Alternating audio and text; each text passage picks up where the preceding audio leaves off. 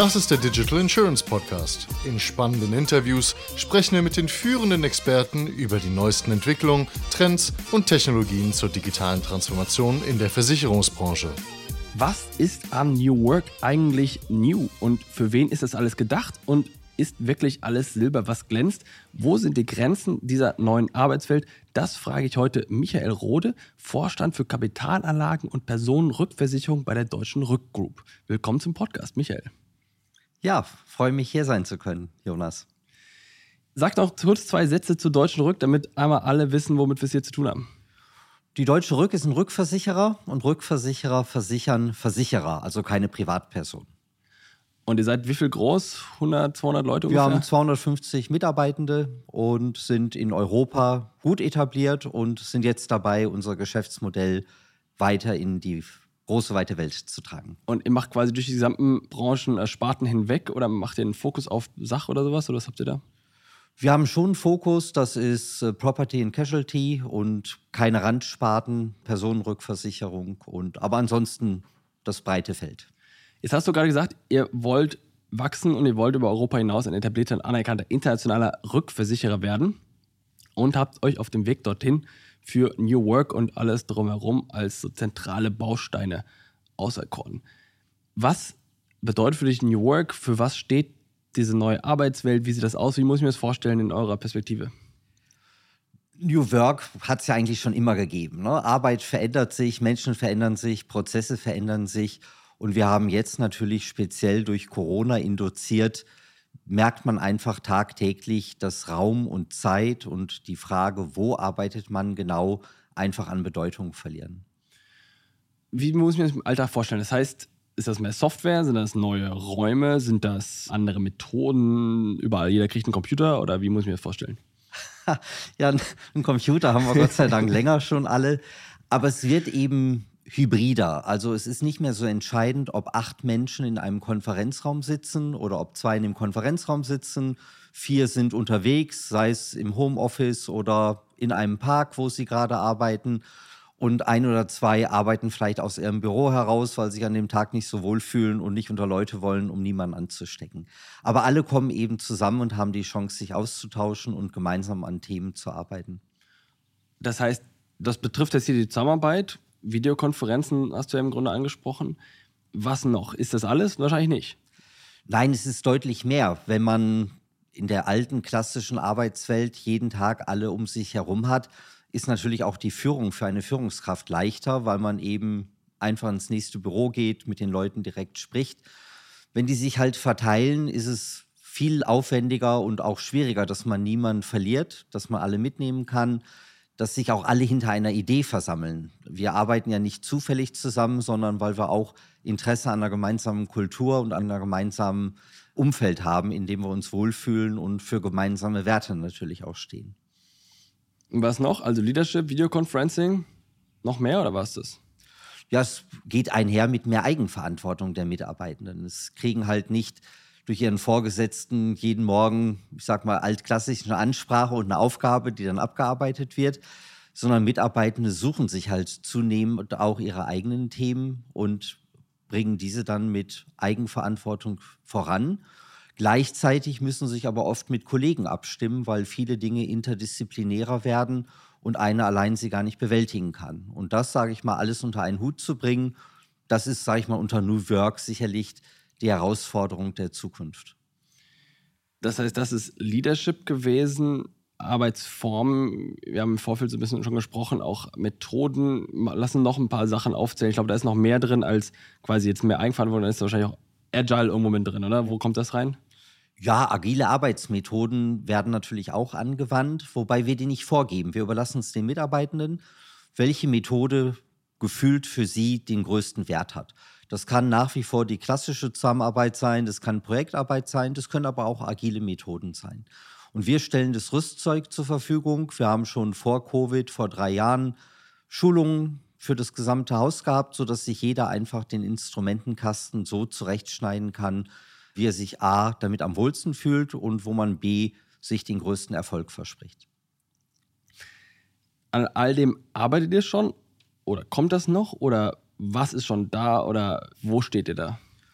Ich würde sagen, wir sind mittendrin. Also viele Dinge machen wir. Es gibt Kollegen, die arbeiten mit großer Akribie, mit agilen Methoden und bringen auch gute Arbeitsergebnisse damit heraus. Wir haben natürlich wie immer Bereiche im Unternehmen, wo man sagt, Mensch, da könnte sich vielleicht noch was tun, da könnten sich auch Dinge noch verändern. Aber das ist so, wenn man 250 Menschen hat, jeder Mensch ist unterschiedlich, dann muss man auch eine gewisse Vielfalt zulassen, weil am Ende das ja auch eine Stärke ist. Was ist denn das Thema Vielfalt jetzt? Ist ja bei New Work kommt immer wieder Verantwortung, dann vor Eigenverantwortung, eigene Vision, Selbstverwirklichen, all sowas. Ist das für jeden etwas oder für wen ist das was und für wen ist das weniger? Ja, das ist eine gute Frage. Nicht alle sind gleich und man sollte nicht alle über einen Kamm scheren. Das gilt ja auch für Führungsprinzipien generell. Wenn eine Führungskraft sagt, ich bin gern der Coach, dann ist es sicherlich für einen Teil der Mitarbeitenden genau richtig. Aber es gibt auch Mitarbeitende, die eben gerne eine engere Begleitung haben, eine engere Führung haben. Und denen muss man natürlich auch gerecht werden. Also insofern, glaube ich, sind, bedeutet Vielfalt, die verschiedenen Persönlichkeiten, die man in einem Unternehmen versammelt hat, anzunehmen, sie abzuholen und dann so die verschiedenen Typen zu integrieren, dass am Ende ein Gesamtkunstwerk herauskommt, was brauchbar ist. Sehr schön. Mein Problem mit New Work und all diesen Themen ist, ist habe ich das Gefühl, dass es so eine, dass das, wenn ich mir das anschaue, dann, ich weiß nicht, wie ich es ausdrücken soll, anders als, dass da so eine Art Hipster-Welt aufgemacht wird. Dann, wenn ich an New Work denke oder neue Arbeitsformen und Eigenverantwortung, dann sehe ich da immer irgendwelche Beanbags und Kickertische. Aber das, was ich nicht sehe, ist, oder ein Haufen kreativer Leute, die, naja, kreative Sachen machen jedenfalls. Aber ich sehe nicht diese klassischen Arbeiten, die einfach erledigt werden müssen, wo es darum geht, Papiere von einer Ende des Schreibtisches äh, sinngemäß an die andere Seite zu verschieben. Also Sachen, die einfach gemacht werden müssen, die einfach keiner sieht. Wie siehst du das? Siehst du diesen Konflikt ähnlich wie ich oder was ist deine Perspektive darauf? Ja, das ist vollkommen richtig. Zum einen haben wir das Glück als Rückversicherer, hat man wenig so klassische Sachbearbeitungstätigkeiten. Mhm. Also ich sag mal, Akten von links nach rechts sortieren kommt bei uns relativ wenig vor bis gar nicht vor.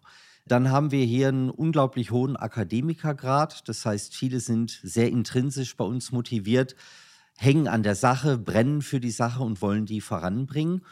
Aber natürlich gibt es Elemente, wo man konzentriert für sich am PC arbeiten muss. Das machen halt in dem New Work die Leute mittlerweile eben eher zu Hause, wenn sie mobil sind. Dann schließen sie sich zu Hause in ihrem Arbeitszimmer ein oder in dem Kämmerchen, was für die Arbeit dort vorgesehen ist und machen dort die Dinge allein. Wenn sie ins Büro kommen, wollen sie zunehmend Kommunikation haben, weil sie sagen, das, wofür ich Ruhe brauche, das mache ich irgendwo. Und wenn ich ins Büro komme, dann möchte ich Kollegen treffen, dann möchte ich Meetings haben, dann möchte ich meine Gedanken austauschen, dann möchte ich am Kaffeeautomaten stehen und Networking betreiben. Und insofern ändert sich die Art, wie man das Büro benutzt, weil früher hat man eben vier bis fünf Tage alle Arbeiten hier gemacht. Jetzt unterscheidet man eben je nach Ort, welche Arbeiten ich wo vorzugsweise erledige. Vielleicht einmal kurz für die Leute draußen, dass sie einmal verstehen, wie der Rückversicherer arbeitet. Das heißt, du hast ja gerade erwähnt, dass ihr quasi diese Schaden- und Sachbearbeitung im die ein Erstversicherer hat, gar nicht in der Form hat. Kannst du einmal kurz erklären, wie ihr arbeitet, damit das deutlich wird? Also es geht ja damit los, ein Erstversicherer hat ab einer gewissen Größe Hunderttausende, vielleicht sogar Millionen Kunden. Der Rückversicherer bemisst das eher in Hunderten oder Tausenden von Kunden, die man alle persönlich kennt, in der Regel über viele Jahre kennt. Weil eure Kunden Erstversicherer sind und das ist ein B2B-Geschäft, das ist ein Relationship-Building-Geschäft und ihr habt quasi eure Partner schon seit Jahren und die werden die hoffentlich auch weitere Jahre bei euch bleiben, richtig? Ja, genau das ist eigentlich der übliche, der Standardfall. Ja. Und damit hat man ein Vertrauensverhältnis und man spricht eben auf Augenhöhe und spricht die Dinge eben von Fachleuten zu Fachleuten ab.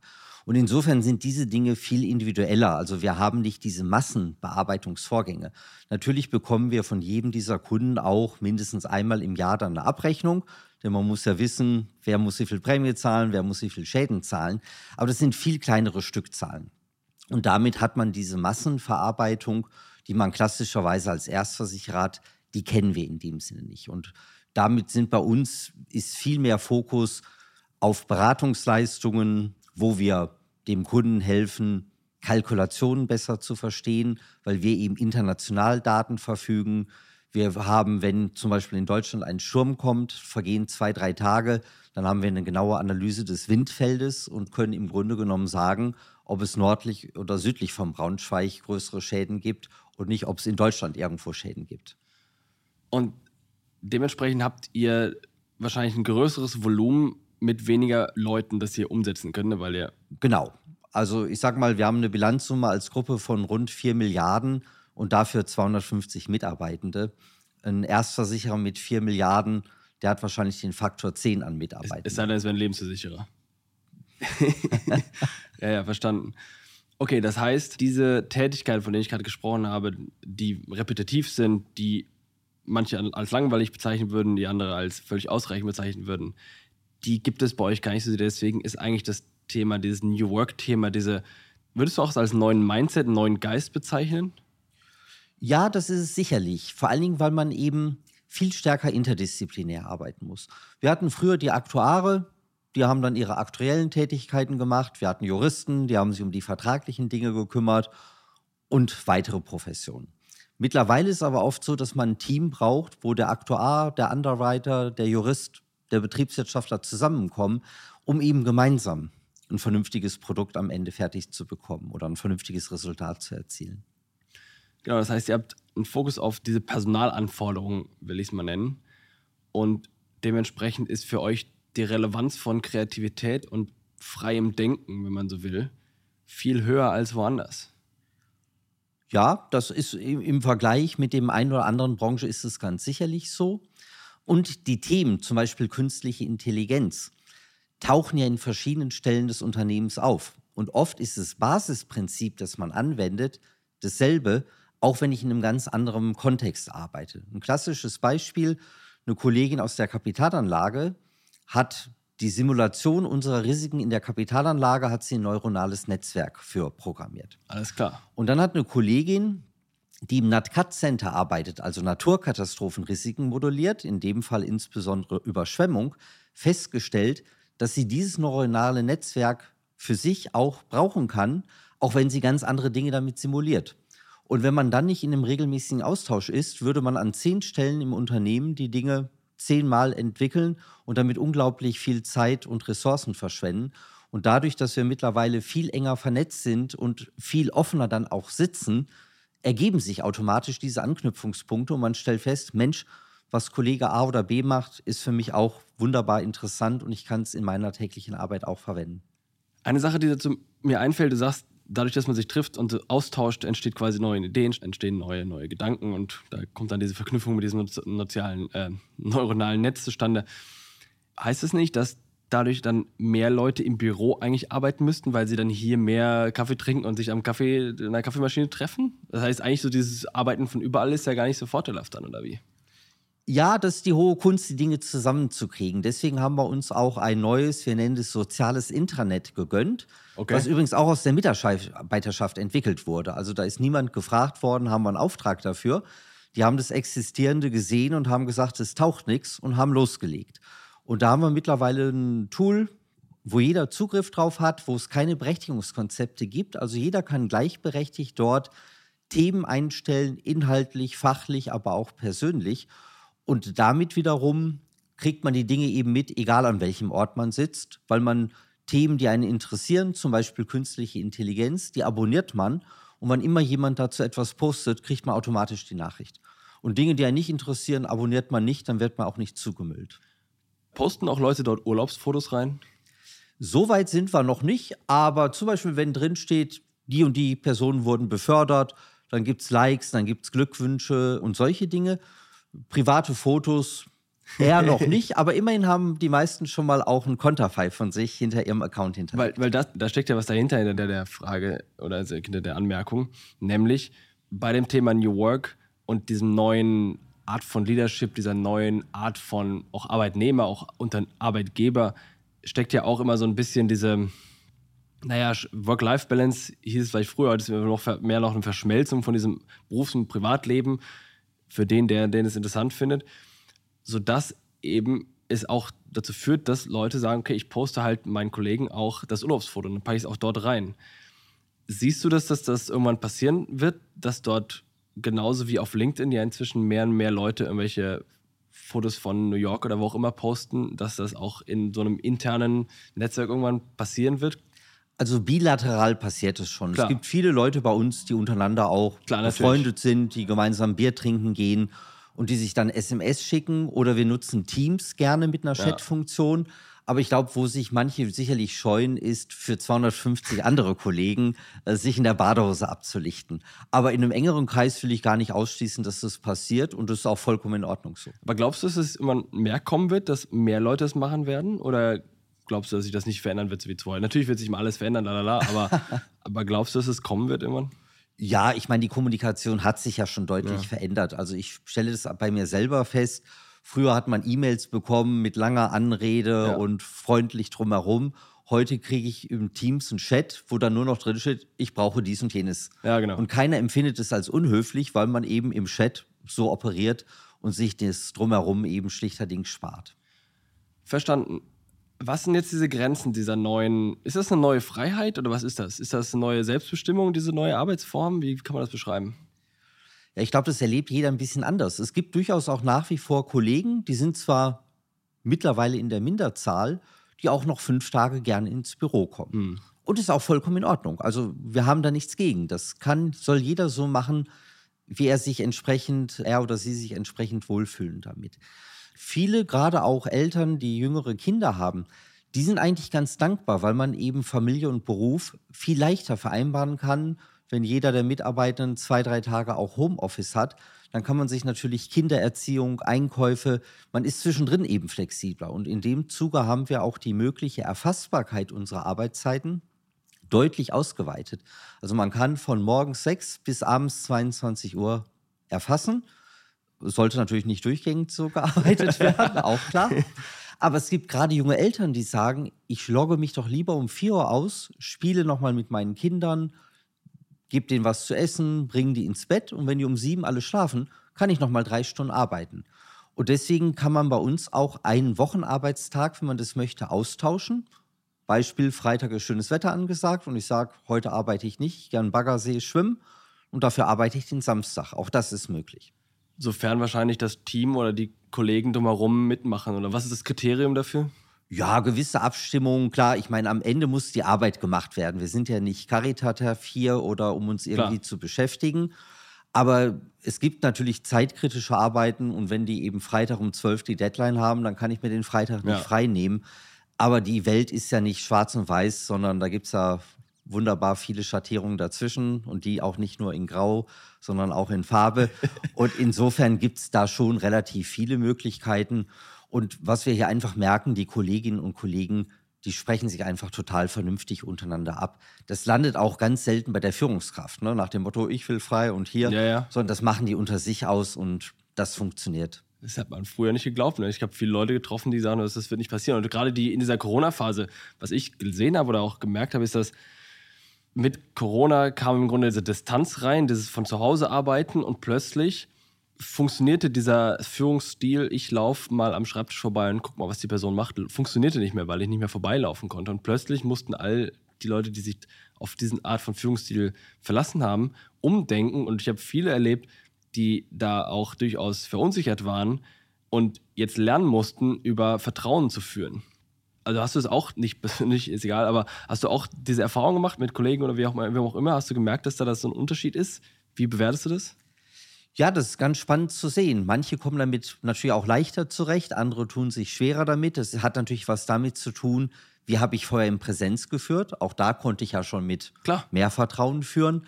Und jetzt sage ich mal über die Distanz ist es einfach automatisch dazugekommen. Und wir haben deswegen auch im letzten Jahr mitten in Corona ein Führungskräfteprogramm aufgenannt. Das nennt sich dann New Leadership. Ich weiß schon wieder New.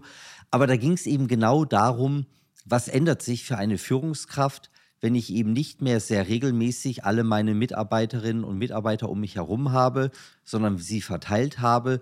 Was muss ich an meinem eigenen Stil ändern? Wie muss ich auf die Kollegen zugehen? Und wie sorge ich dennoch dafür, dass man vernünftige Arbeitsergebnisse erzielt? Und das haben wir verpflichtend für alle Führungskräfte gemacht, also vom Vorstand bis zum Gut, Gruppenleiter haben wir nicht. Bei uns ist Abteilungsleiter die erste Stufe, weil wir eben ein kleines Unternehmen sind. Aber es war eben für alle äh, 45 Personen, die bei uns Führungsverantwortung haben, verpflichtend. Und wir werden das auch fortsetzen. Also das wird über die Jahre jetzt einfach in die Richtung gehen, dass man diese Themen einfach immer weiterentwickelt und schärft. Und man lernt ja auch dazu. Und Dinge, die eben noch nicht so gut funktionieren, an denen muss man dann einfach arbeiten, dass sie besser werden. Ich stelle mir vor, dass es Leute gab, die gesagt haben, boah, Wahnsinn, ich habe ein, eine Lösung für mein vermeintliches Problem gefunden und quasi ein, ein Tool bekommen, mit dem ich jetzt auch unter Distanz führen kann. Habt ihr das erlebt? Ja, wobei es ja nicht so sehr ein Tool. Ne? Es ist Oder so ein ein- bisschen eine Einstellungsfrage, Ja, ja, eine oder sowas. Haltungsfrage. Und ich darf eben nicht warten. Wenn ich merke, Mensch, von dem Kollegen XYZ habe ich jetzt schon eine Woche nichts mehr gehört, dann ist es eben auch an mir als Führungskraft, den mal anzurufen oder ihm eine Mail zu schreiben oder anzuchatten und sagen, Mensch, ich würde mich mal gerne wieder mit dir austauschen. Wann passt der denn rein und wie halten wir den Kontakt? Und das ist, manche Mitarbeitenden machen das von sich aus. Da wird man ständig, sage ich mal, merkt man, jawohl, die gibt es noch und die sind mittendrin. Und natürlich gibt es welche, die vielleicht etwas schüchterner sind, etwas introvertierter sind. Und da muss man einfach aufpassen, dass man die nicht verliert und die entsprechend mitnimmt und eben auch mitbekommt, wenn es vielleicht ein Problem gibt, was jemand sich nicht traut anzusprechen. Das sehe ich in der Firma vielleicht viel leichter und kann es auch beim Mittagessen in der Kantine besprechen. Das ist beim Führen auf Distanz einfach anspruchsvoller. Und da muss ich ein gewisses Gespür, Sensibilität entwickeln, dass mir das als Führungskraft nicht entgeht. Ja, Kommunikation ist wichtiger geworden dadurch. Ne? Also du musst, es ist quasi, Kommunikation muss bewusster sein, man muss bewusst transparenter sein, man muss proaktiver kommunizieren von allen Seiten. Ja, und man muss auch vielleicht Rituale einrichten, was viele Abteilungen gemacht haben. Die sagen einmal die Woche, wir machen, ob man das dann Stand-up nennt oder einfach ein Come-Together, aber die haben sich einfach einmal in der Woche eine Viertelstunde eingerichtet und gesagt, jeder, der da ist, wählt sich dann ein. Oder wenn man jetzt wieder im Büro ist, ab morgen beginnt bei uns wieder die Normalität. Wir haben die Krise per Ende Mai, also heute ist der letzte Tag, den wir noch im Krisenmodus fahren, beendet und wir werden dann ab morgen wieder in den regulären Betrieb gehen, aber eben mit viel mehr Homeoffice-Möglichkeiten, weil bei uns jede Mitarbeiterin und jede Mitarbeiter einen Anspruch darauf haben, bis zu drei Tage mobil zu arbeiten. Und wenn man die Rückmeldungen der Personalabteilung sich anschaut, dann werden an die 90 Prozent das auch gewählt haben. Und ähm, von daher werden wir nie wieder so viele gleichzeitig im Büro sein, wie das vielleicht noch vor Corona der Fall war. Wobei wir haben auch das uns mal angeschaut. Selbst vor Corona hatten wir im Durchschnitt 60 Prozent der Kolleginnen und Kollegen an einem durchschnittlichen Tag im Hause, weil wir eben auch viel auf Dienstreisen sind. Klar, dann gibt es Urlaub, dann gab es auch schon Homeoffice vor Corona, vielleicht nicht so ausgeprägt, aber auch da gab es Kolleginnen und Kollegen, die ein bis zwei Tage von zu Hause gearbeitet haben. Und jetzt ist jetzt eben noch ein Stückchen ja, extremer sein, wenn man das Wort überhaupt verwenden will. Weil eigentlich ist es ja fast Normalität. Wir hatten jetzt teilweise ja zwischendrin in den Lockdown-Phasen Monate, wo wir zu 100 Prozent Homeoffice haben. Ja. Und es hat funktioniert. Wir haben neue Geschäftsfelder erschlossen, wir haben gute Ergebnisse erzielt, wir haben unsere Kunden betreut. Natürlich ist das keine Dauerlösung, weil der Mensch ist ein soziales Wesen und braucht Ansprache. Aber es gibt durchaus auch Formate, die wir in Corona gelernt haben. Zum Beispiel auch Webinarveranstaltungen für Kunden, wo die Reichweite eine viel höher geworden ist. Ne? Ja. Weil einen ganzen Tag auf eine Dienstreise gehen, von München nach Düsseldorf, sich einen ganzen Tag ein Seminar anhören, das machen immer weniger. Aber für eine Stunde einwählen und ein Thema, was einen total interessiert, mitzunehmen, da haben wir 100 Teilnehmer plötzlich. Und das ist eine Veranstaltungsreihe, die werden wir auch fortführen, weil sie einfach gute Resonanz findet und vollkommen Corona-unabhängig auch ist.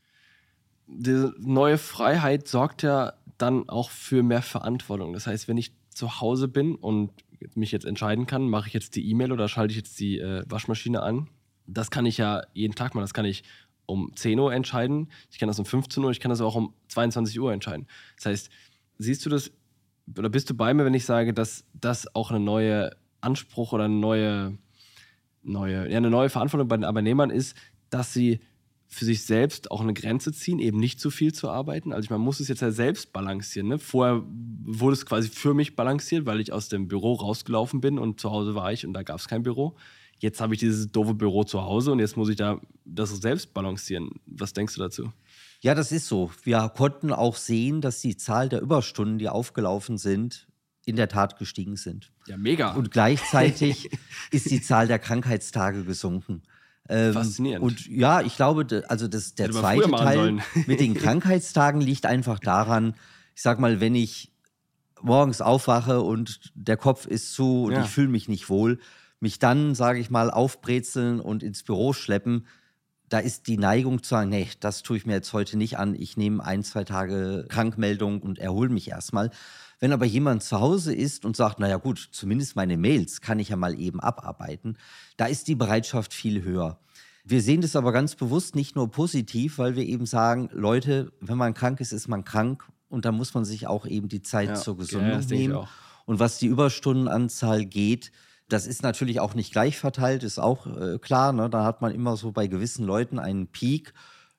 Mit denen reden wir dann auch persönlich und sagen, jetzt, wenn ihr nicht freiwillig auch mal abschaltet, dann werden wir euch einfach den Computer remote äh, von der Firma aus abschalten, dann kommt ihr einfach nicht mehr rein. Da muss man manche tatsächlich ein Stück vor sich selbst schützen. Aber unterm Strich, sage ich mal, ist die Motivation unglaublich hoch in unseren Unternehmen. Und wie gesagt, wir haben auch überhaupt kein Problem damit, wenn einer zwischendrin auch mal die Waschmaschine anschaltet oder ein Paket entgegennimmt.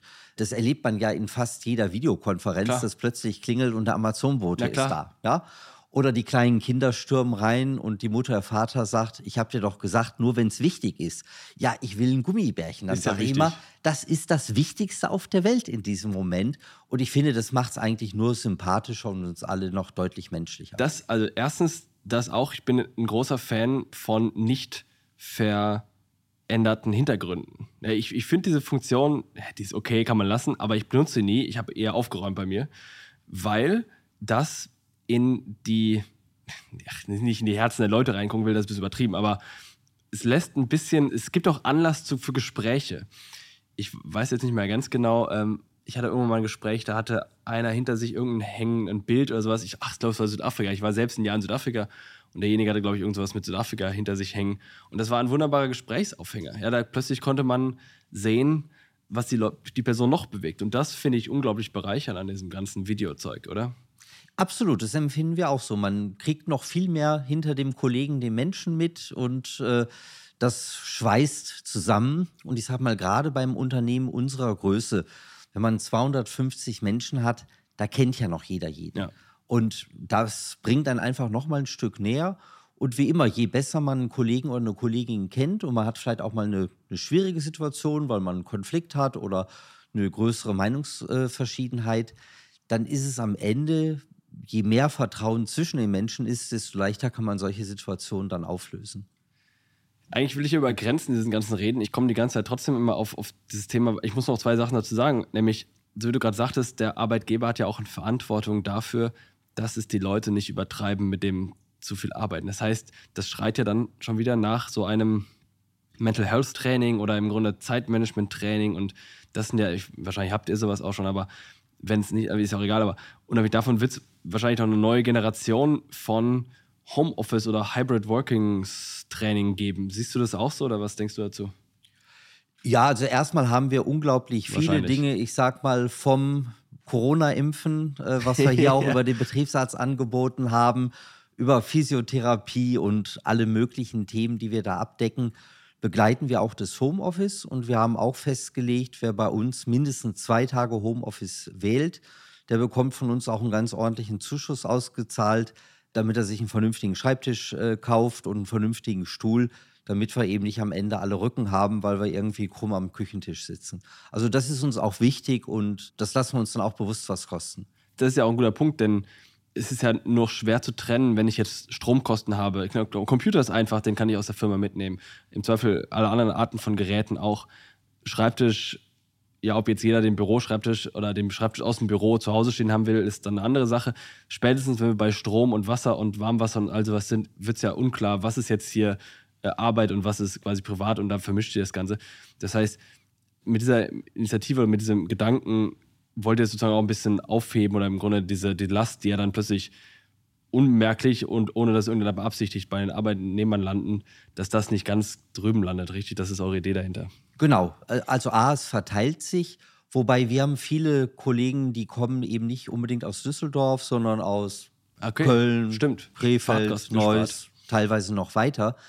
Für die ist einfach die Zeitersparnis, nicht fahren zu müssen, ist einfach schon ein gigantischer Gewinn. Also Ja. ich sag mal, wenn ich aus Köln komme, bin ich jeden Tag hin und zurück zwischen zwei und drei Stunden unterwegs. Wenn ich also drei Tage mobil arbeite, habe ich einen kompletten Arbeitstag meines Lebens schon eingespart. Und allein das, glaube ich, empfinden viele Kollegen hier so, dass sagen, allein dieser Lebensgewinn, diese Lebensqualität, die ist es schon wert. Also ich sage mal, große Diskussion darüber, ob man jetzt zu Hause ein bisschen mehr Strom verbraucht oder äh, solche Dinge hat, die hatten wir eigentlich überhaupt nicht, weil es eben insgesamt ein Geben und Nehmen ist, was, glaube ich, alle gut empfinden. Jetzt lass uns mal kurz über die Grenzen von diesem ganzen New Work-Zeug reden, weil jetzt, äh, ich finde das ja auch total cool und deswegen kommen wir natürlich in so eine positive Stimmung rein und alles ist Feier, Popeye und so weiter. Was kann ich denn jetzt alles nicht machen? Kann ich jetzt hier äh, von meiner Finca in Mallorca aus arbeiten? Ist das okay mit euch hier? Also als Arbeitnehmer, wenn ich jetzt einer wäre? Da gibt es eigentlich nur, Ausland ist eine einzige Problematik, ist die Sozialversicherungsgeschichte. Weil man könnte ja denken, wenn ich in Stimmt. Sylt sitzen kann, kann ich auch auf Mallorca sitzen oder irgendwo in Afrika oder in den USA. Da gibt es aber viele Länder, da wird man plötzlich sozialversicherungssteuerpflichtig in diesem Land. Das heißt, wenn wirklich jemand ernsthaft sagt, ich möchte sehr, sehr gerne es aus dem Ausland äh, arbeiten, dann müsste man das einer Spezialprüfung unterziehen, ob das eben unter sozialversicherungsrechtlichen Rahmenbedingungen äh, möglich ist. Weil der Mitarbeiter würde sich natürlich wundern, wenn er plötzlich neben den Abzügen, die er hier in Deutschland bekommt, dort vielleicht nochmal zahlen muss. Ansonsten wäre auch das vollkommen in Ordnung. Deswegen haben wir im Moment gesagt, im Idealfall beschränken wir das alles mal mit dem mobilen Arbeiten auf Deutschland. Und wenn es im Einzelfall einen berechtigten Grund gibt, es auch anders machen zu wollen, dann muss man eben im Zweifelsfall darüber reden. Heißt es, ihr, wenn ihr neue Leute einstellt, sucht ihr jetzt remote deutschlandweit auch? Da ist ja ein viel größeren Pool. Ja, deutschlandweit suchen wir immer. Wir möchten aber schon die Mitarbeitenden diese ein bis zwei Tage im Büro haben, weil wir sehen einfach die Gefahr, wenn jemand praktisch nie mehr reinkommt und sagt, ich sitze in München oder wo auch immer, finde die Aufgabe spannend und nehme auch an Videokonferenzen teil. Aber das, was uns ausmacht, eine deutsche Rück, unsere Kultur, das Mittelständische, das Miteinander, die kann ich nicht über eine Videokonferenz vermitteln. Und wenn man, sage ich mal, irgendwann ein Viertel oder die Hälfte der Mitarbeitenden gewissermaßen als Söldner hat, die eben irgendwo sitzen und sagen, gutes Geld kommt, die Aufgabe ist spannend, aber mir ist eigentlich vollkommen egal, ob ich für die Deutsche Rück arbeite oder irgendeinen anderen Arbeitgeber. Das wäre etwas, was wir nicht haben würden wollen. Am Ende wird es natürlich der Markt entscheiden. Wir haben ohnehin, wir stellen das fest, es ist ein Arbeitnehmermarkt, ein ganz ausgeprägter. Es gibt dieses Kampf um Talente. Und wenn man halt einen ausgesuchten Spezialisten sucht und nach zwei Jahren Suche findet man den Idealen und der sagt, ich wohne in München und bleibe da und entweder er akzeptiert es oder ich komme nicht, dann wird man vermutlich Kompromisse eingehen müssen. Letzte Frage zum Wiederauftauchen aus dieser Folge sozusagen. Wie machst du das im Alltag? Wie viele Tage bist du im Büro und von wann bis wann? Und was äh, machst du mal die äh, Waschmaschine an im Vorstandsmeeting? Ja, also ich sag mal, jetzt während unserer Krisenzeit war ich ein bis zwei Tage die Woche im Büro und die restliche Zeit eben auch im Homeoffice. Dienstreisen waren ja lange Zeit so gut wie gar nicht möglich. Selbst wenn man selber den Willen hatte, dann haben die Kunden gesagt, nee, im Moment kommen bei uns keine Fremde rein, bleibt mal dort. Das wird sich jetzt sicherlich wieder ein Stück ändern, aber ich denke mal, mehr als zwei, drei Tage die Woche werde ich schon allein deswegen nicht im Büro sein, weil ich auch üblicherweise ein bis zwei Tage die Woche unterwegs bin, bei Kunden oder äh, bei Dienstleistern. Also insofern wird sich das etwas weiter angleichen oder ausgleichen. Aber es wird sicherlich auch regelmäßig, äh, auch im Forschungsbereich, Homeoffice dazugehören. Und ist auch gut so, ist auch für einen persönlich ein Gewinn an Lebensqualität. Das ist der Satz, mit dem wir aufhören müssen. Herzlichen Dank, Michael. Gerne. Das war eine weitere Ausgabe des Digital Insurance Podcast. Folge uns bei LinkedIn und lass eine Bewertung bei Apple, Spotify und Koda.